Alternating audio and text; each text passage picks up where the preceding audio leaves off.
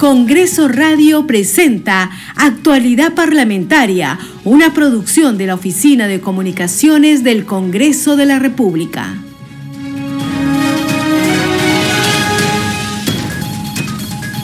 Bienvenidos a Congreso Radio. A esta hora empezamos Actualidad Parlamentaria. Les va a acompañar en la conducción Perla Villanueva, en los controles Franco Roldán. A continuación, conozcamos los titulares. La Comisión Permanente del Congreso sesionará hoy a partir de las 3 de la tarde. En la agenda priorizada figura el proyecto que propone el saneamiento del límite entre los departamentos de Huancavelica y Lima en el tramo comprendido desde el punto entre los departamentos de Lima, Huancavelica e Ica hasta la cumbre del Cerro Guajanán.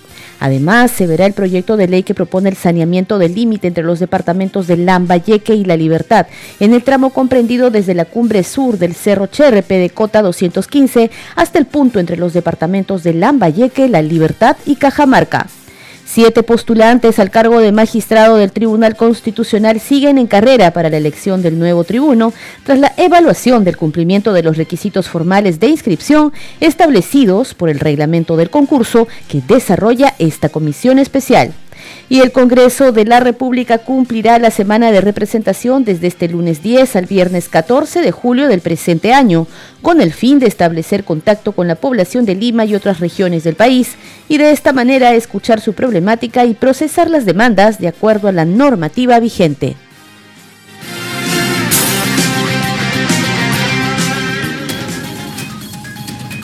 Vamos de inmediato a desarrollar la información aquí en Actualidad Parlamentaria. La Comisión Permanente del Congreso, como les veníamos señalando, va a sesionar hoy a partir de las 3 de la tarde. En la agenda priorizada figura el proyecto que propone el saneamiento del límite entre los departamentos de Huancavelica y Lima, pero también el proyecto de ley que propone el saneamiento del límite entre los departamentos de Lambayeque y La Libertad, así como otras iniciativas de ley de interés nacional. Por supuesto, en nuestras siguientes ediciones informativas vamos a hacer el seguimiento para poder brindar la información necesaria al respecto. Ahora les contamos que siete postulantes a magistrado del Tribunal Constitucional siguen en carrera para la elección del nuevo tribuno. Esto tras la evaluación del cumplimiento de todos los requisitos formales de inscripción que habían sido establecidos por el reglamento de este concurso a cargo de la comisión especial que es presidida por el congresista José Elías Ábalos de Podemos Perú. De acuerdo con el cronograma elaborado por la Comisión Especial Seleccionadora, la relación de postulantes que cumplen los requisitos formales con las hojas de vida serán publicadas este domingo 2 de julio en el Diario Oficial El Peruano, en la página web del Congreso y en un diario de circulación nacional. Se prevé que la elección del nuevo magistrado del Tribunal Constitucional se producirá en diciembre próximo, con lo cual se buscará completar los siete integrantes de esta máxima instancia en materia constitucional.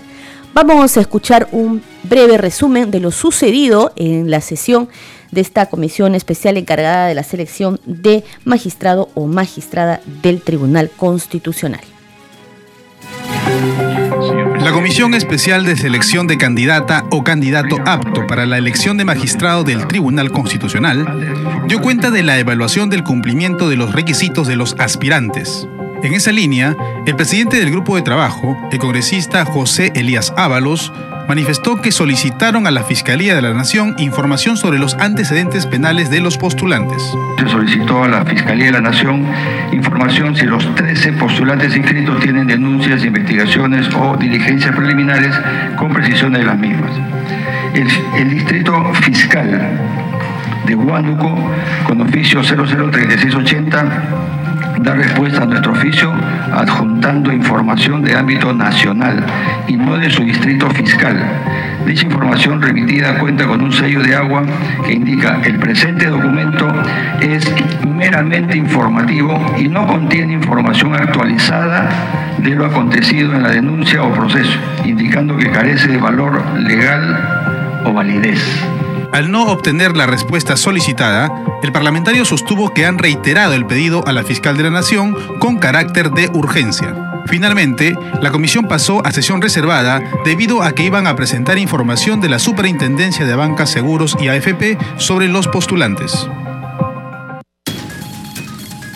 Vamos a continuar con más información en actualidad parlamentaria a esta hora en el hemiciclo Porras Barrenechea de Palacio Legislativo se desarrolla el evento Justicia y Reconocimiento de la Federación Nacional de Víctimas del Terrorismo.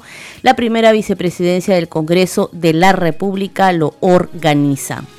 Las palabras de bienvenida estuvieron a cargo de la primera vicepresidenta del Parlamento, Marta Lupe Moyano Delgado, quien va a hacer la presentación del proyecto de ley que modifica la ley número 28.592. Están presentes en esta, en esta ceremonia el ministro de Justicia y Derechos Humanos, Daniel Maurate Romero, así como también el ministro del Interior, Vicente Romero Fernández. También se va a realizar la presentación del Comité de Coordinación entre el Ministerio de Justicia y los Derechos Humanos. Vamos a escuchar a esta hora las palabras de María López Alejo, presidenta de la FENAVIT, en esta ceremonia. Escuchemos.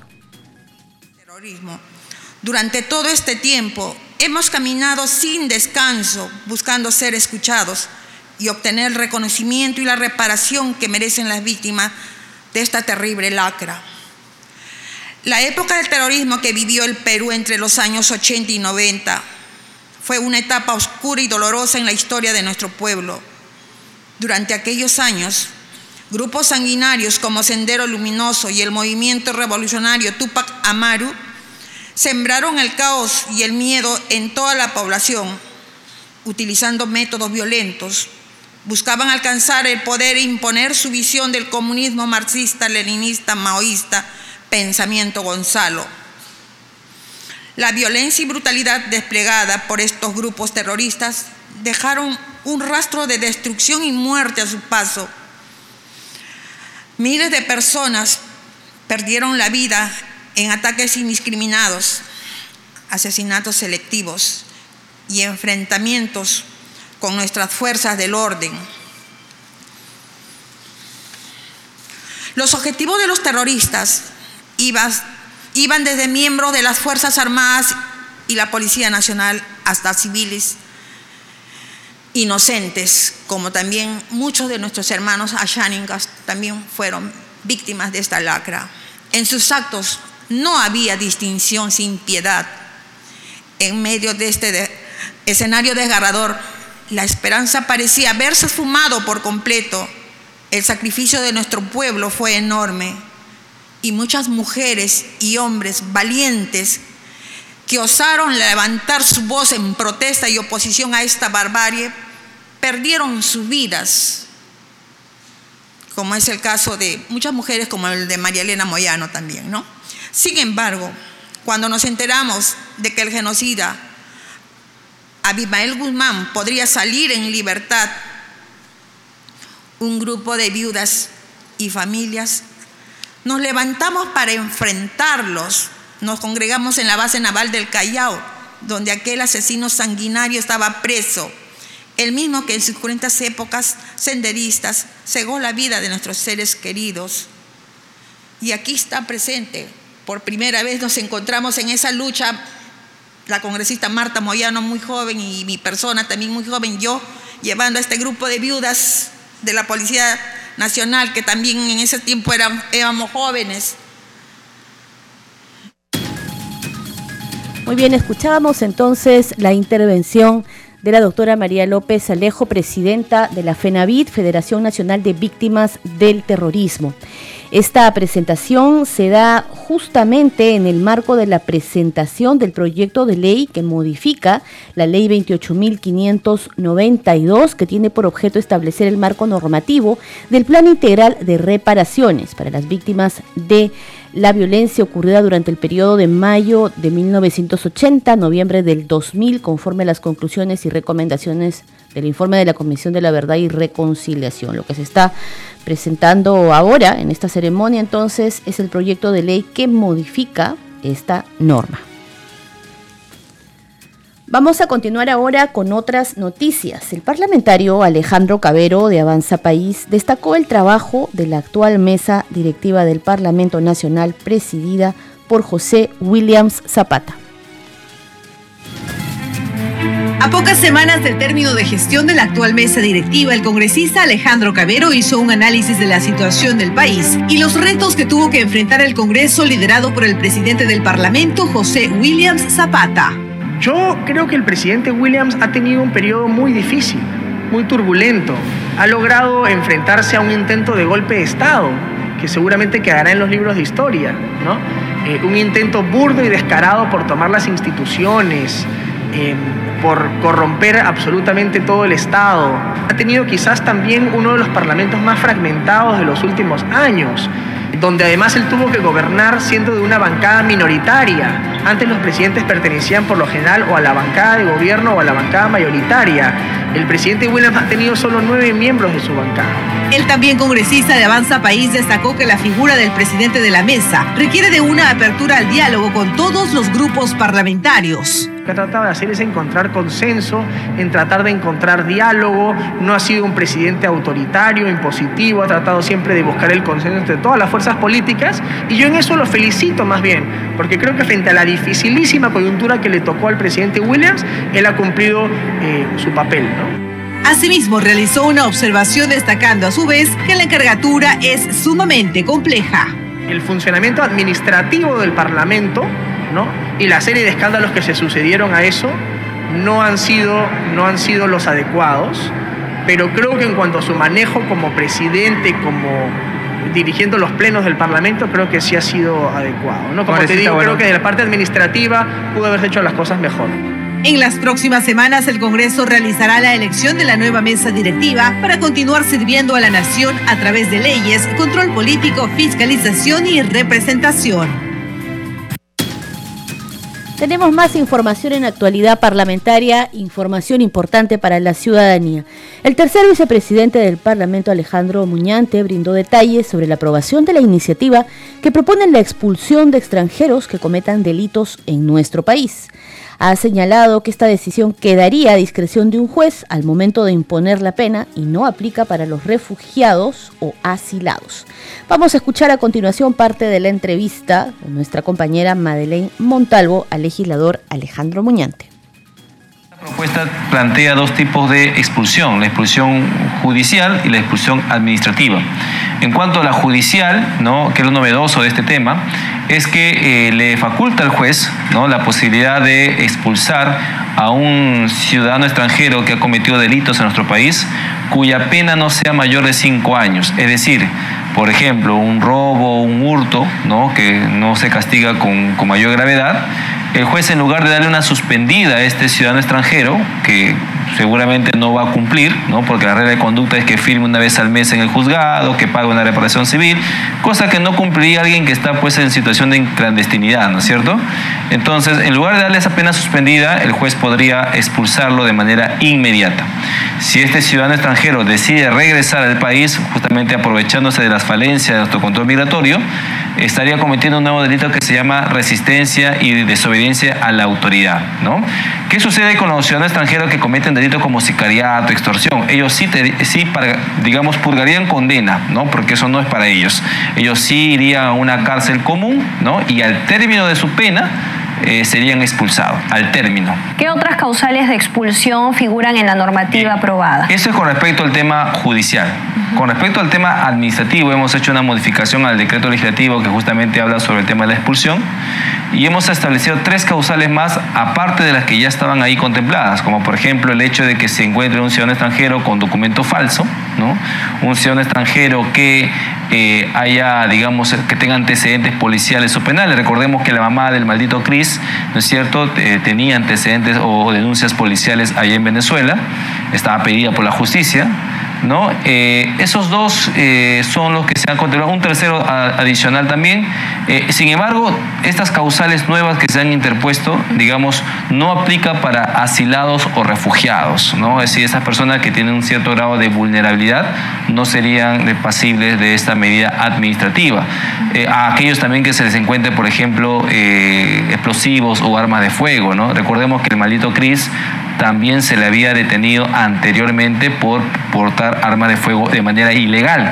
Si a este señor se le hubiese impuesto esta, esta norma que hemos aprobado, estaría expulsado y este sereno que, que mató de manera cobarde no estaría pues este, el día de hoy fallecido.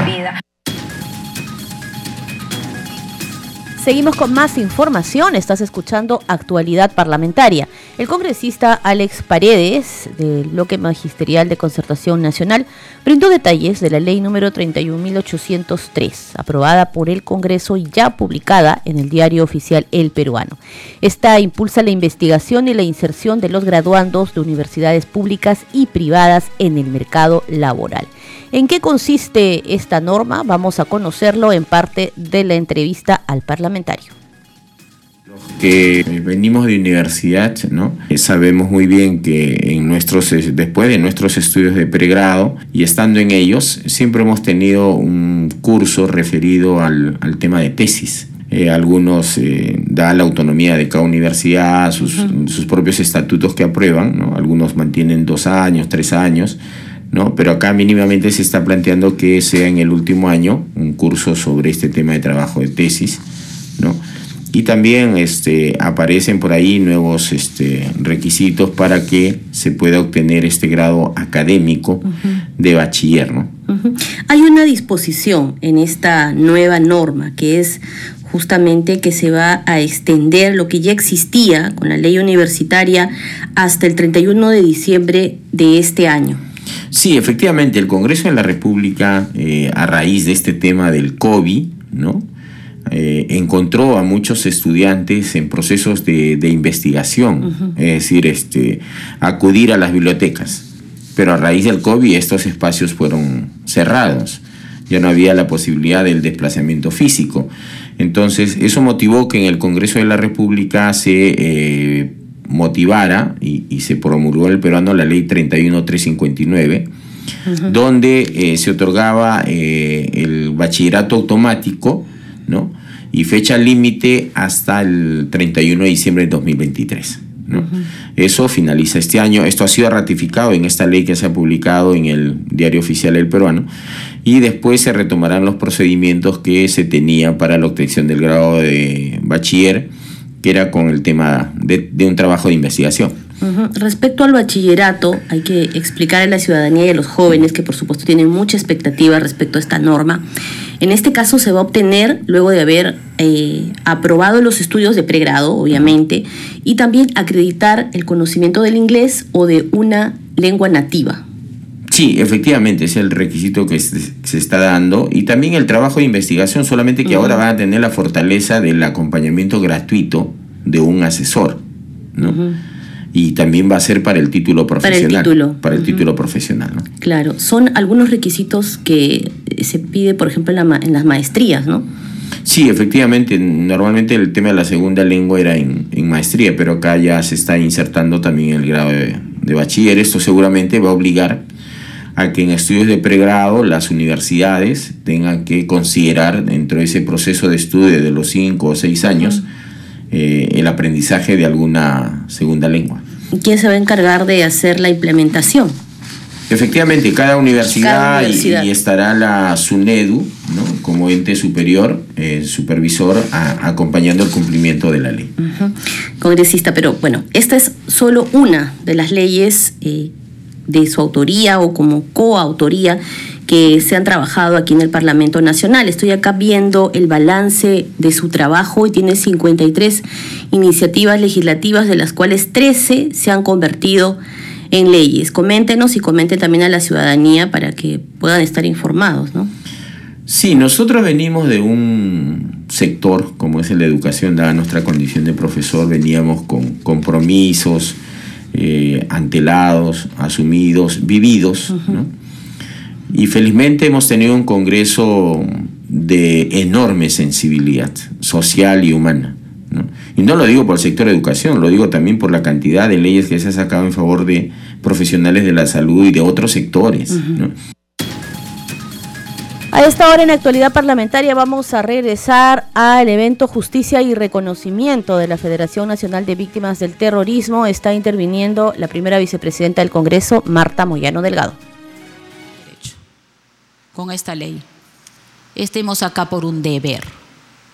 Y yo les reconozco que aunque esta ley que ahora pretendemos modificar no les alcanzó y fueron maltratados y no se les aplicó, que aunque fuera así, les reconozco que ustedes cumplen con su deber. Espero ver los mismos rostros en las siguientes luchas que todavía nos faltan. Todavía. ¿Cuál es la siguiente? Esto. Pelear por la ampliación del tiempo. Colocar realmente qué sucedió en una norma, porque cuando una norma dice violencia, es violencia. Violencia política es violencia política, ¿no? Pero cuando dice terrorismo, es terrorismo. Lo que estamos planteando acá, y ustedes lo han leído, no solamente es, poner esa frase, sino además ampliar el plazo de vigencia de la norma, el tiempo, del 2000, desde la 80, perdón, a la fecha, para incorporar a aquellas viudas que recientemente eh, habían, han perdido a sus, a sus esposos y que esta norma no les alcanza. Además, hemos incorporado los temas de acceso a puestos de trabajo, además de vivienda, educación, salud, que ya la norma habla y que muchos no habían accedido. Hemos eh, incorporado acceso, promoción y facilitación a puestos de trabajo y cualquier otro programa que la Comisión Multisectorial pueda aprobar, es decir, el SEMAN. En todos los artículos estamos incluyendo a las víctimas desde eh, terrorismo ocurrido desde diciembre del 2000 hasta mayo del 2023 se está incluyendo. Y en caso, ojo, que los beneficiarios hayan fallecido sin haber accedido a los beneficios correspondientes o sin que los hayan podido transferir, porque la norma habla de transferir, dicha transferencia se puede realizar póstumamente. Eso lo tendrá que hacer esta comisión que acaba de juramentar junto con la SEMAN. Y establecerán algunos criterios de cómo se hace esa transferencia póstuma de repente al nieto, a uno de los nietos, o a un hijo, o a lo que fuera. Esa es la propuesta que estamos ampliando y para no ser más, eh, para ser simplemente explícitos, pero les vuelvo a repetir, no dejemos de lado la lucha que tiene que ver no solo con el reconocimiento, porque hay, muchos aquí no nos sido reconocidos y le digo al viceministro del Interior, aún no se ha terminado de reconocer a varias víctimas de policías que están en lista, que supuestamente tienen que cumplir algunos criterios o normas, pero digo yo, si un policía murió en un acto terrorista, ¿qué norma le vamos a aplicar o qué criterios para el ascenso? No conozco el procedimiento policial, pero lo que yo le invoco, porque sé que el ministro lo ha dejado acá para tomar esas decisiones, no solo para escucharnos, invoco que apliquen la norma tal cual y que de una vez por todas, según la ley, se les tenga que reconocer a todos, hacer un reconocimiento a todos.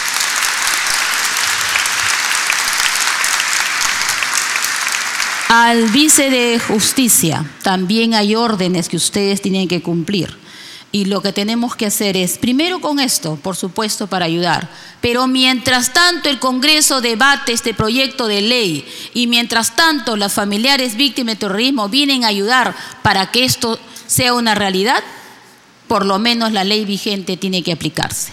No permita, por favor, que funcionarios de la SEMAN ningunee a las verdaderas víctimas de terrorismo.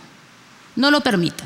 Ya hay indultados, señor indultados de terrorismo que tienen 200 metros de terreno, ¿sabes? porque la ley dice que hay que darle, pero, no, pero dice a las víctimas del terrorismo. Bueno, ellos tienen 200 metros de terreno porque alguna orden les dieron al Estado para que además les hagan monumentos, les den terrenos de vivienda, les den becas y puedan estudiar, pero las verdaderas víctimas del terrorismo no. Y el Ministerio de Justicia y no me refiero a este, el Ministerio de Justicia desde hace 20 años ha ninguneado a estas familias. Y entonces lo que estamos haciendo ahora es cambiar esa situación. No quitarles, bueno, el Estado se los dio, pero por lo menos atender a las familias que no tienen viviendas y que están peleando por eso. La ley lo dice, no están pidiendo que se los regalen, la ley lo dice. Y esperemos que eso se pueda cumplir, no solamente eso. Saludarlos a todos y eh, pareciera que iba a haber acá una lista, no lo sé, de familiares de viudas que tenían que entregar la lista al ministro del Interior sobre las eh, personas que faltaban hacer el reconocimiento. Si es que lo tienen, lo pueden acercar de inmediato. Si no lo tienen, la comisión que acaba de juramentar se encargará. Sí, señor, usted tiene la lista, puede acercarse y entregárselo al vice, eh, el responsable del Ministerio del Interior. Muy bien, escuchábamos entonces a la primera vicepresidenta del Parlamento Nacional, Marta Moyano, en esta presentación del proyecto de ley que modifica la ley que crea el Plan Integral de Reparaciones para atender a más familias víctimas del terrorismo.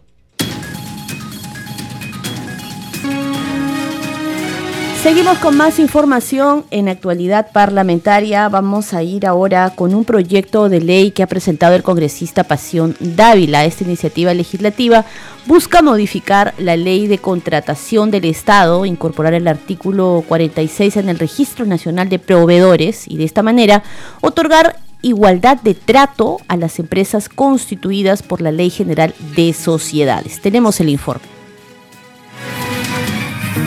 con el fin de garantizar el principio de igualdad entre las empresas comunales y las empresas constituidas por la Ley General de Sociedades, el congresista Pasión Dávila presentó el proyecto de ley que modifica el título cuarto sobre el Registro Nacional de Proveedores de la Ley de Contrataciones del Estado e incluirlo en el artículo 46.3. Con ello, se busca incorporar la igualdad de trato entre las empresas comunales con las empresas constituidas por la Ley General de Sociedades con la finalidad de que ambas puedan competir de manera igualitaria. El impacto de la norma generará un cambio cualitativo al reconocer a las empresas comunales un estatus jurídico y así reivindicar la naturaleza compleja de los pueblos originarios, quienes se organizan colectivamente para el desarrollo de sus actividades cotidianas, incluyendo las comerciales. Este programa se escucha en las regiones del país gracias a las siguientes emisoras. Radio Inca Tropical de Abancaya Purímac, Cinética Radio de Ayacucho, Radio TV Shalom Plus de Tingo María, Radio Las Vegas de Mollendo Arequipa, Radio Star de Mollendo Arequipa, Radio Madre de Dios de Puerto Maldonado, Radio Amazónica de Satipo en Junín, Radio TV Perú de Juliaca Puno, Radio Amistad de Lambayeque, Radio El Pueblo de Ayacucho, Radio Satel Perú de Lampa en Puno, Radio La Voz del Valle de Aplao en Arequipa, Radio Líder de La Unión en Piura, Radio Victoria de Ocros de Huamanga, Ayacucho. Estos son los titulares de cierre. La Comisión Permanente del Congreso sesionará hoy a partir de las 3 de la tarde. En la agenda priorizada figura el proyecto que propone el saneamiento del límite entre los departamentos de Huancavelica y Lima, en el tramo comprendido desde el punto entre Lima, Huancavelica e Ica hasta la cumbre del Cerro Guajanán. Además, el proyecto de ley que propone el saneamiento del límite entre los departamentos de Lambayeque y La Libertad en el tramo comprendido desde la cumbre sur del Cerro Cherrepe de Cota 215 hasta el punto entre los departamentos de Lambayeque, La Libertad y Cajamarca. Siete postulantes al cargo de magistrado del Tribunal Constitucional siguen en carrera para la elección del nuevo tribuno tras la evaluación del cumplimiento de los requisitos formales de inscripción establecidos por el reglamento del concurso que desarrolla esta comisión especial y el Congreso de la República cumplirá la semana de representación desde este lunes 10 al viernes 14 de julio del presente año, con el fin de establecer contacto con la población de Lima y otras regiones del país, y de esta manera escuchar su problemática y procesar las demandas de acuerdo a la normativa vigente. Hasta aquí llegamos con actualidad parlamentaria. Gracias por habernos acompañado en esta edición. Este programa también se escucha Gracias a Radio Mariela de Cante en Lima, Radio Sónica de Ayacucho, Radio Luz y Sonido de Huánuco, Radio Capullana de Sullana en Piura. Radio Sabor Mix 89.9 de Quillo Yungay en Ancash, Radio Estéreo 1 de Jauja, Radio Continental de Sicuani en el Cusco, Radio Acari de Carabelí en Arequipa y Radio Star Plus de Ica. Nos encontramos mañana con más información del Congreso de la República. Congreso Radio presentó Actualidad Parlamentaria, una producción de la Oficina de Comunicaciones del Congreso de la República.